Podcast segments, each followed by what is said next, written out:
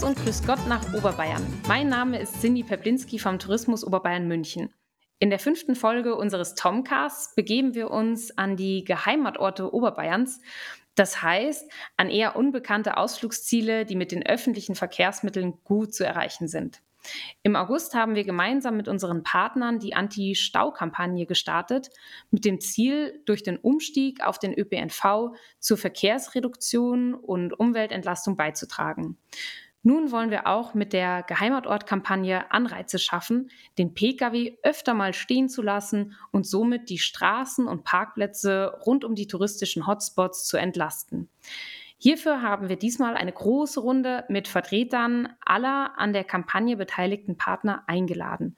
Ich freue mich daher, Fabian Amini, den Geschäftsführer der Bayerischen Regiobahn BRB, begrüßen zu dürfen, Herrn Dr. Bernd Rosenbusch, den Geschäftsführer der Münchner Verkehrs- und Tarifverbund GmbH MVV sowie den Münchner Gästeführer Anton Fiegel von München Tourismus, der ebenfalls in der Runde anwesend ist. Bevor ich unsere Gäste zu Wort kommen lasse, gibt es aber noch die Top News des Tom. Am 13. Oktober findet der Münchner Tourismustag statt, zu dem München Tourismus und Tom gemeinsam einladen. In der kleinen Olympiahalle München wird sich alles um das Thema Aufbruch in eine neue Zeit drehen. Bereits online ist das Programm und eine Anmeldung ist auch noch möglich.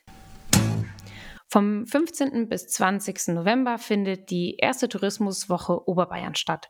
Jeden Tag finden zu einem anderen Thema Workshops, Gespräche und Mitmachangebote statt.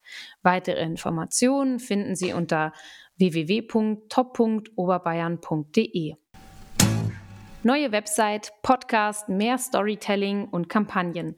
Der Tom geht neue Wege in der B2B-Kommunikation. Der Relaunch der B2B-Website ist bei dieser Entwicklung ein wichtiger Baustein gewesen. Heute am 5. Oktober fand ein Netzwerktreffen der DZT in Zürich statt, an dem Lea Hümmler vom Tom-Team teilnahm. Das Netzwerken und der entspannte Austausch mit den Kollegen aus der Schweiz stand dabei im Fokus. Teilgenommen haben außerdem Kollegen aus Ostbayern, Franken, Allgäu und Bayerisch-Schwaben. Das Oktoberfest in München ist auf der ganzen Welt bekannt. Doch viele Geschäftsideen wollen das Ansehen der Wiesen ausnutzen, ohne dass die bayerische Landeshauptstadt etwas davon hätte. Daher wurde nun das Oktoberfest nach fünfjähriger Prüfung als Marke geschützt. Ich muss mal wieder raus aus der Stadt. Zu unserem Lieblingssee? Nee, da fahren wir ja immer hin. Schwarzwald? Viel zu weit. Wohin dann? Ist dein Geheimnis. Jetzt traumhafte Orte in und um München finden. Ganz einfach und umweltfreundlich mit Bus und Bahn. Mehr spannende Ausflugstipps unter geheimatorte.de.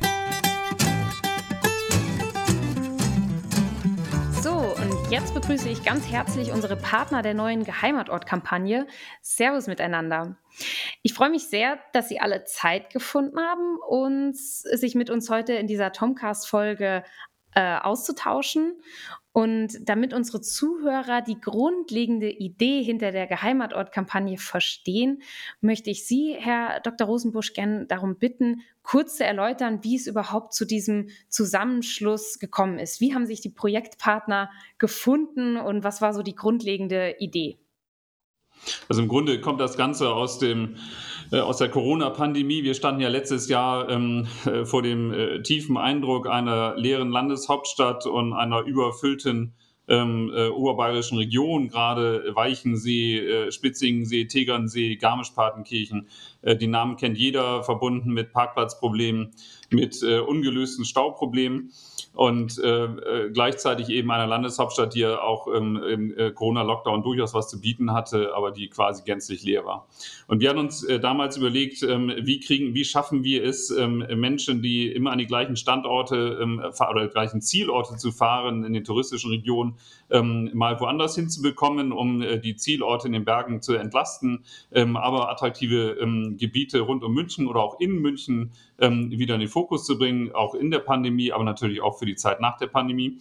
Und äh, hatten deswegen die Kontakte, die wir sowieso schon zu den ähm, äh, Oberbayern äh, Tourismus hatten und München Tourismus zur BRB ohnehin und ähm, zur BIG, die nochmal aufleben zu lassen und zu intensivieren und zu schauen, kriegen wir es hin, dass wir Menschen, die gerne immer an einen Ort fahren, dazu bewegen können, einfach mal Neues kennenzulernen. Und deswegen haben wir uns intensiv hingesetzt und haben jetzt ja die Staukampagne schon gemacht und steigen jetzt ja ein in Geheimatorte, ähm, sodass wir für den Münchner, aber auch für den Oberländer bis hin zu den gesamten Oberbayernraum ähm, einfach mehr Varianten zeigen, ähm, wo man schön äh, seine Freizeit verbringen kann. Das war eigentlich der Hauptgrund, dass wir ähm, alles nutzen, was diese Region zu bieten hat an touristischen Sehenswürdigkeiten und Infrastrukturen.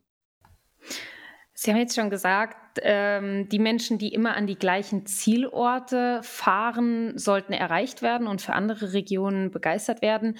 Lässt sich die Zielgruppe genauer definieren? Also wer, wer sollte angesprochen werden?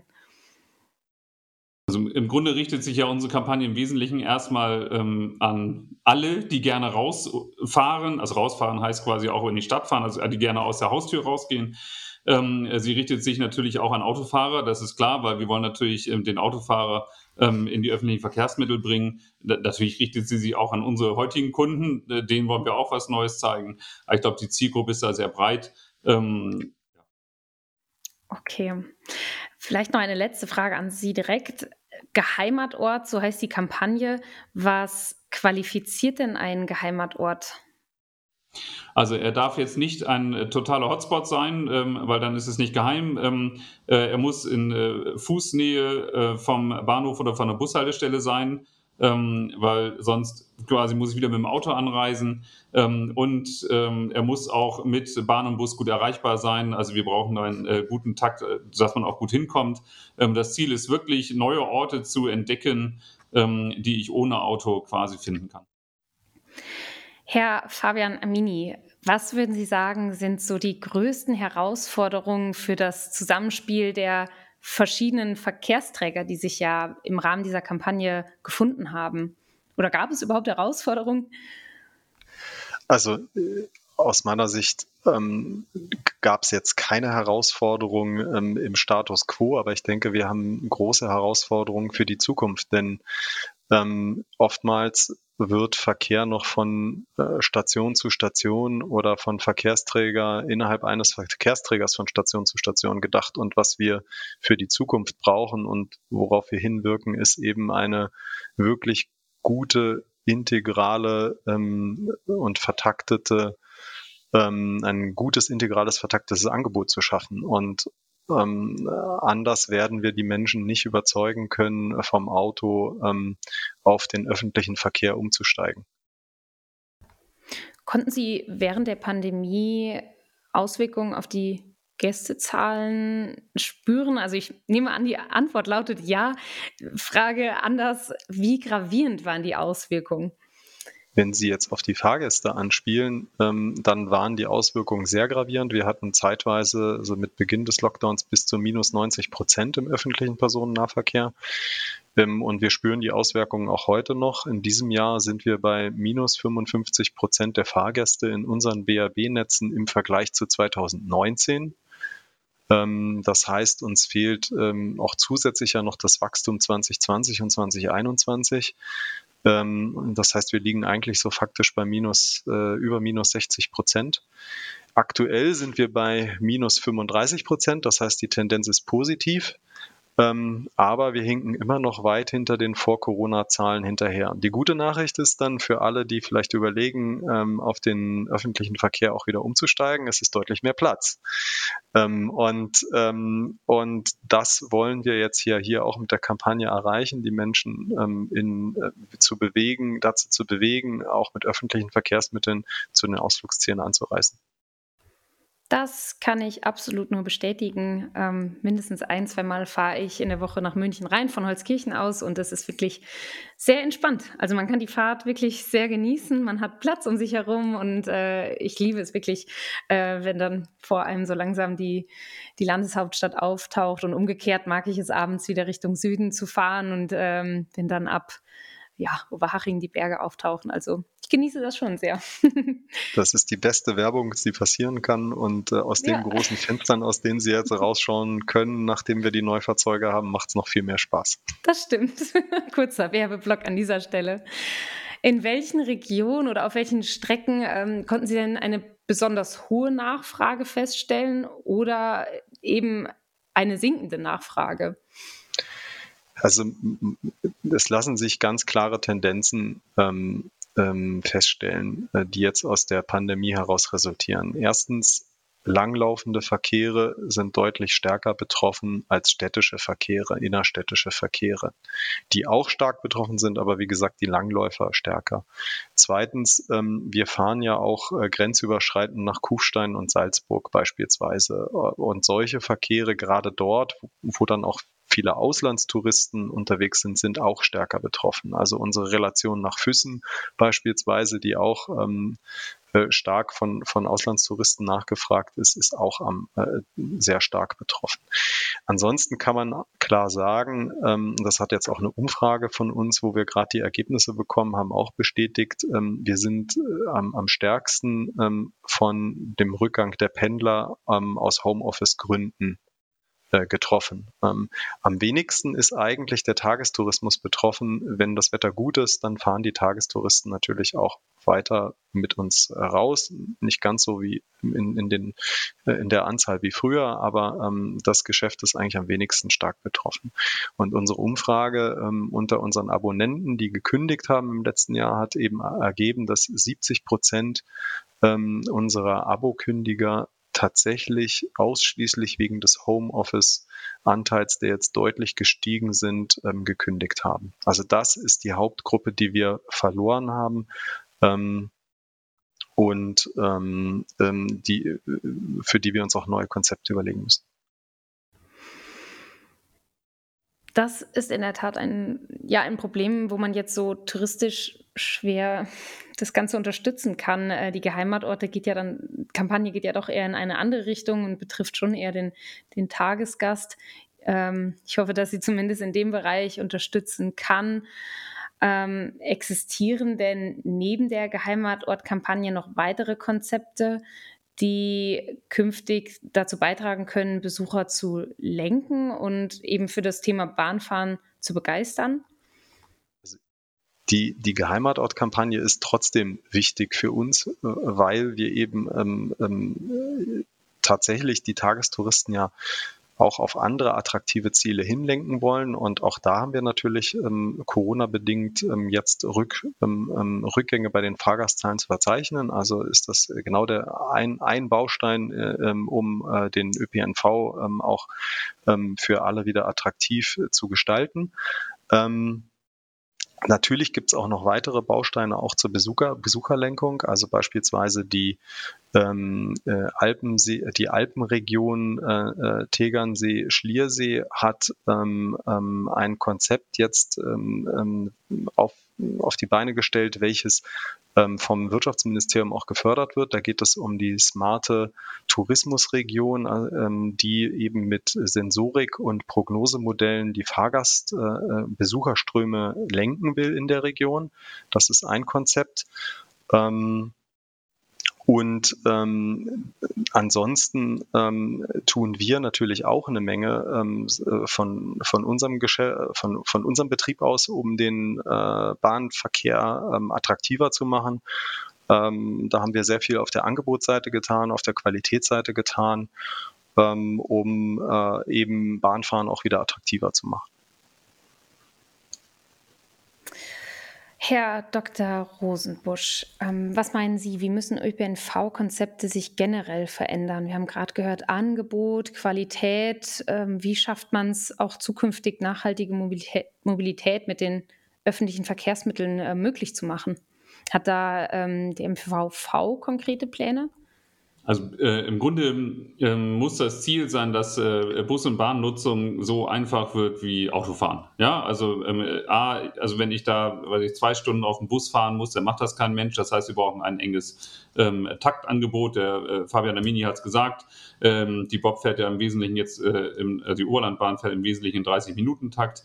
Ähm, die S-Bahn in München fährt äh, fast durchgehend im 20-Minuten-Takt. Das heißt, in die Aubinger Lohe, an Starnberger See nach Hersching komme ich äh, fast immer im 20-Minuten-Takt. Takt, manchmal 40 Minuten Takt eigentlich, äh, aber sehr häufig. Ähm, wir haben viele Regionalbusse, die ähm, äh, weiterfahren dann ähm, in Fürstenfeldbruck oder zwischen oder nach Andex hoch, die auch im Halbstundentakt fahren. Also wir sind da ähm, innerhalb des Großraums äh, im wesentlichen Bereichen eigentlich schon so weit, wo man sagen kann, da brauche ich kein Auto mehr. Schwieriger wird es, wenn es dann wirklich weiter rausgeht, ähm, also Richtung äh, Oberland, das ist noch gut versorgt, solange man quasi bis zum Bahnhof fahren will. Garmisch-Partenkirchen ist schon Stundentakt, ja, da braucht es am Schluss ehrlich gesagt ein zweites Gleis. Das äh, zweite Gleis lag da schon mal, nämlich zur Olympiade äh, 1936, dann hat das wieder jemand abgebaut. Ähm, das muss im Grunde wieder hin, gerade wenn wir wissen, dass da äh, künftig drei Tunnel gebaut werden rund um Garmisch. Das wird ja unglaublich viel Verkehr anziehen. Also ähm, die Leute kommen schneller nach Garmisch und werden dann die ganze Region zuparken. So, und wenn wir dagegen anhalten wollen und die Region entlasten wollen, dann heißt das, langfristig brauchen wir da mehr Gleise. Das dauert aber Jahre, das wissen wir alle. Das heißt, bis dahin brauchen wir ausgefeilte Konzepte, die die Bahn und Bus ergänzen. Ähm, äh, wir haben mehrere Vorschläge mal erarbeitet fürs Ministerium, äh, indem wir Schnellbusse von München aus losfahren in Gebiete, wo keine ähm, Eisenbahn fährt, um einfach neue Zielgebiete zu erschließen in Oberbayern. Äh, wir haben aber auch Vorschläge gemacht, wie man ähm, am Ende einer Autofahrt, also wenn ich die Autobahn verlasse, zum Beispiel an der A95, an der Ausfahrt Kochel quasi aber eine Wiese miete, einen Park-and-Ride-Parkplatz hinbaue und von da mit kleinen Bussen dann zum Weichensee zum Beispiel hochfahre, um schlicht und ergreifend die letzten Kilometer dann in einem 15-Minuten-Takt mit dem Bus zum Beispiel anzubieten, damit nicht alle oben parken müssen oder sich da den äh, Berg hochquälen. Ähm, und wichtig ist, äh, am Ende ähm, der Buslinien darf es nicht so bleiben, dass ich dann da stehen bleiben muss und Stunden warten muss, sondern Fabian und ich hatten da schon drüber gesprochen, ähm, äh, in die Engen zum Beispiel einfach weiterkommen muss. Das sind die Konzepte, ähm, äh, die wir mit dem Bus uns anschauen. Ein zweites Thema ist das Thema Park and Ride und Bike and Ride. Also wenn ich nach München rein will und äh, keine Eisenbahnverbindung habe, dass ich möglichst äh, ähm, weit weg von der Stadt trotzdem noch attraktiv zum Beispiel an U-Bahnhöfen dann Park and Ride nutzen kann. Da hat die Landeshauptstadt viel getan, aber das muss noch weiter, glaube ich, ähm, äh, kommuniziert werden, dass Park and Ride eine gute Möglichkeit ist. Und das dritte Thema, was ganz wichtig ist, ist das Thema Einfachheit. Wir testen im Augenblick gerade mit 7000 ähm, Testkunden einen E-Tarif, das heißt elektronischen Tarif mit Check-in, Be-out. Ich muss nie wieder wissen, wie der Automat funktioniert ähm, oder äh, welches Ticket ich brauche. Ich steige einfach an der Haltestelle ein, fahre irgendwo hin, steige wieder aus, wisch auf der App nach links und ich habe das Ticket ähm, äh, zum äh, äh am Schluss, Tagesschluss Bestpreis abgerechnet. Ähm, das heißt, das muss das Ziel sein, dass wir ähm, äh, auch diesen Vertrieb deutlich vereinfachen, damit die Hürden, äh, Bus und Bahn zu nutzen, deutlich sinken. Das klingt wirklich spannend. Davon habe ich noch nichts gehört, von dem E-Tarif. Ich bin gespannt.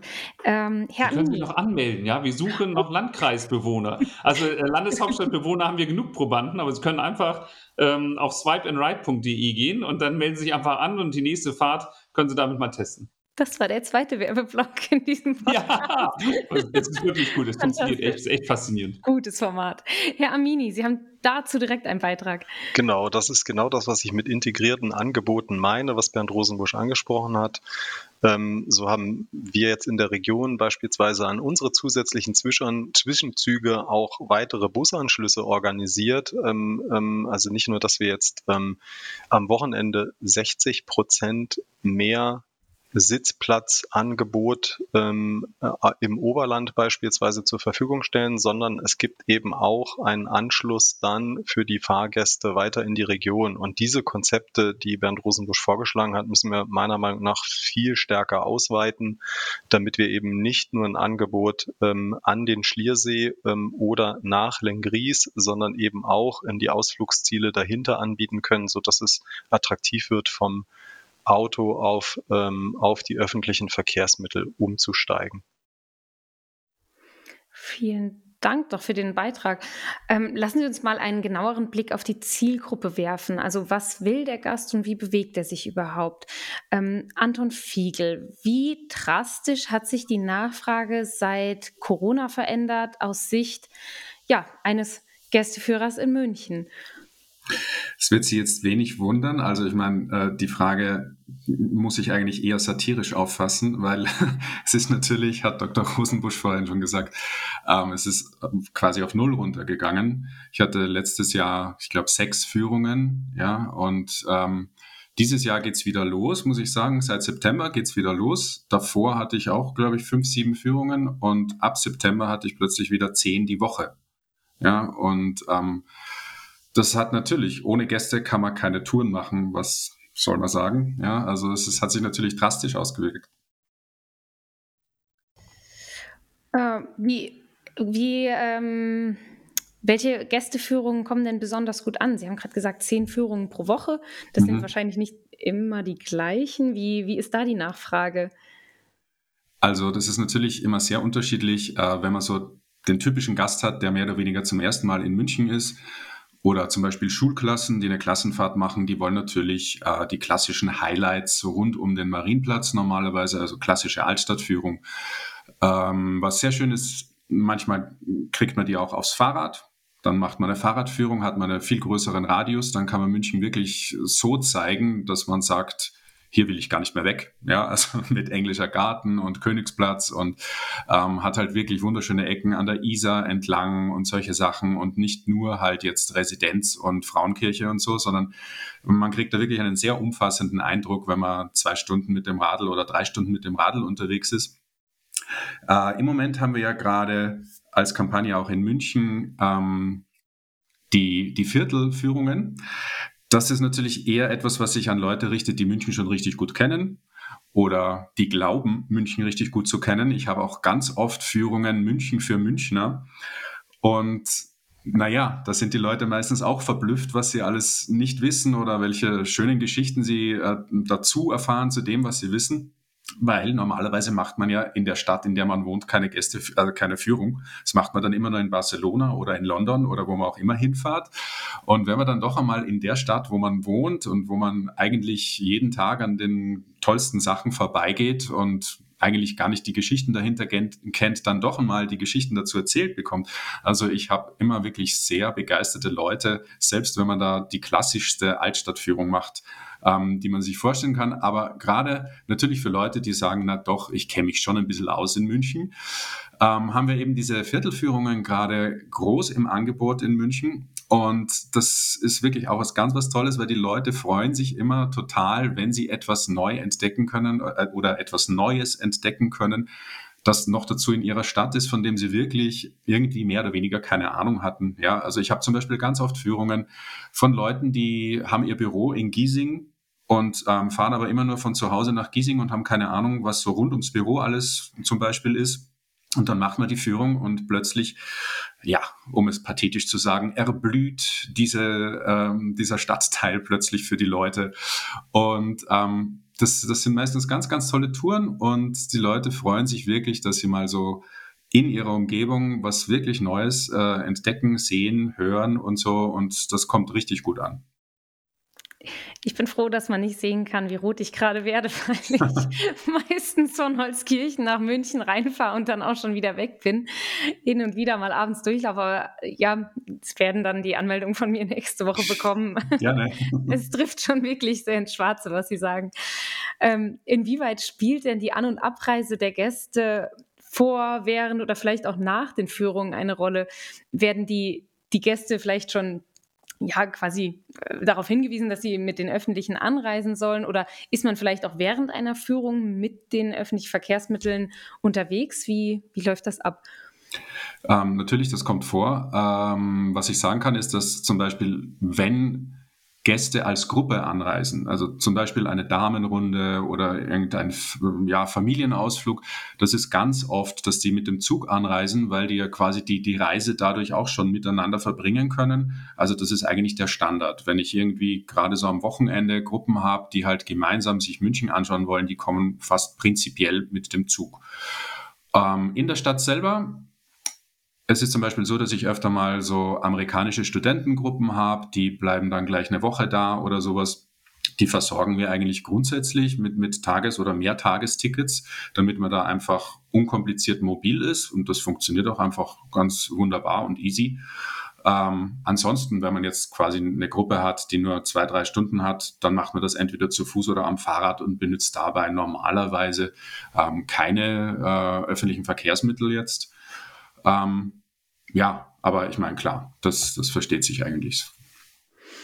Sie machen mir und wahrscheinlich uns allen auf jeden Fall Mut, dass gerade die unentdeckten Orte sehr stark nachgefragt sind, dass vor allem auch Einheimische sich ja vielleicht aufgrund des Weg fallenden Fernurlaubs mehr und mehr mit, ihrem, mit ihrer eigenen Heimat intensiver beschäftigen.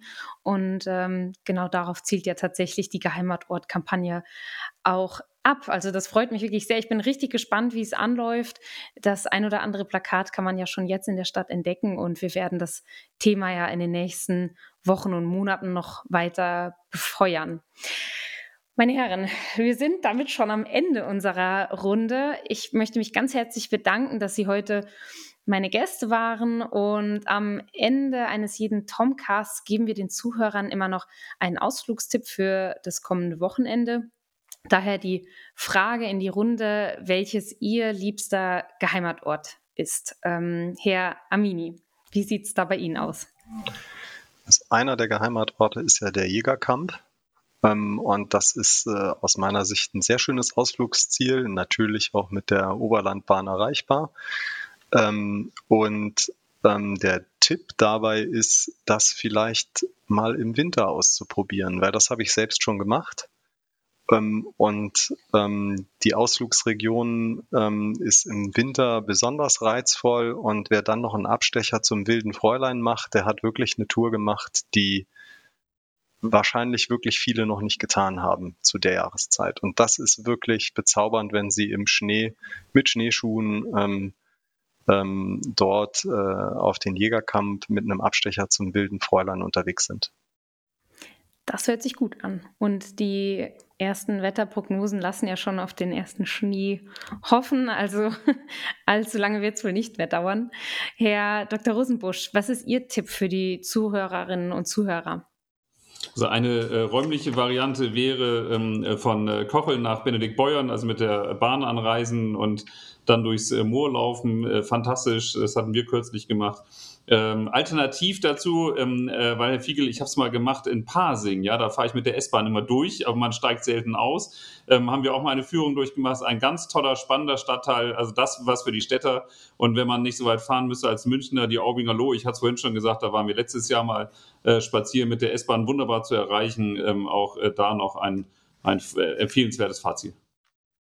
Ja, Murnauer Moos kann ich nur bestätigen. Ich habe es mir letztes Jahr bei einem glasklaren Oktobertag angeschaut und dann leuchtet wirklich das Murnauer Moos in so einem fantastischen Gelb. Also das ist wirklich schön und man kann irgendwie nachvollziehen, warum sich da früher etliche Künstler in diesem Murnauer Moos ähm, nicht wortwörtlich, aber zumindest gedanklich verloren haben. Ähm, Herr Fiegel, was ist Ihr Tipp für die Zuhörerinnen und Zuhörer? Ich bin ein riesiger Fan vom Schloss Schleißheim und das kann man ja wahnsinnig gut mit der S-Bahn erreichen. Äh, geht nur zehn Minuten von der S-Bahn. Ähm, der Park ist fantastisch, gerade jetzt im Herbst, wenn sich die Bäume färben. Das ist ein Traum, finde ich einfach wunderschön. Das Schloss selber ist ein, ein schöneres Schloss, lässt sich kaum denken. Es ist wunderschön von der Architektur und von der Ausstattung. Und äh, wenn der Biergarten noch offen hat und es ist schönes Wetter, kann man sich da auch noch hinsetzen. Also das wäre mein Ausflugstipp für ein Wochenende. Fantastisch. Drei tolle Tipps. Also vielen, vielen Dank. Und liebe Zuhörerinnen und Zuhörer, weitere Geheimatorte findet ihr auf der Kampagnenseite, die auch seit einigen Tagen schon online ist, www.geheimatorte.de.